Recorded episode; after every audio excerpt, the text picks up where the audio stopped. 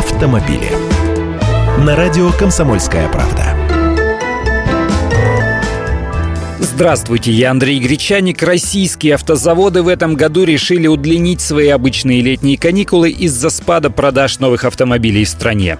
Обычно в этот период предприятия берут тайм-аут на две недели, но в этом году завод Nissan, например, уходит на ежегодные летние каникулы с 11 июля по 2 августа, то есть на три недели.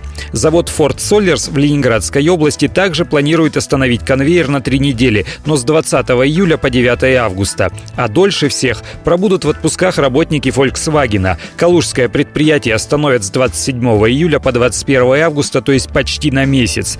Это не означает, что рабочие в это время распускаются. Они просто уходят в оплачиваемые отпуска. Компания Porsche и вовсе прекратила поставки своих автомобилей российским дилерам. Но это решение было принято из-за внутренней реструктуризации российского предприятия, потому что престижной немецкой марки кризис не коснулся, их машины продаются хорошо. Так что решат свои организационные проблемы и возобновят отгрузку автомобилей дилерам уже 1 июля. А китайцы и вовсе отчаялись на отважный шаг. В кризис они запускают у нас продажи новой марки Хавейл. Пишется как Хавал, но они настаивают на произношении как Хавейл.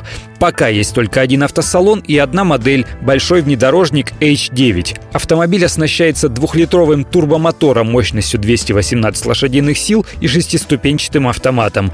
Он имеет семиместный кожаный салон. Цены на Хавейл H9 начинаются от 2 миллионов 149 тысяч рублей. Автомобили.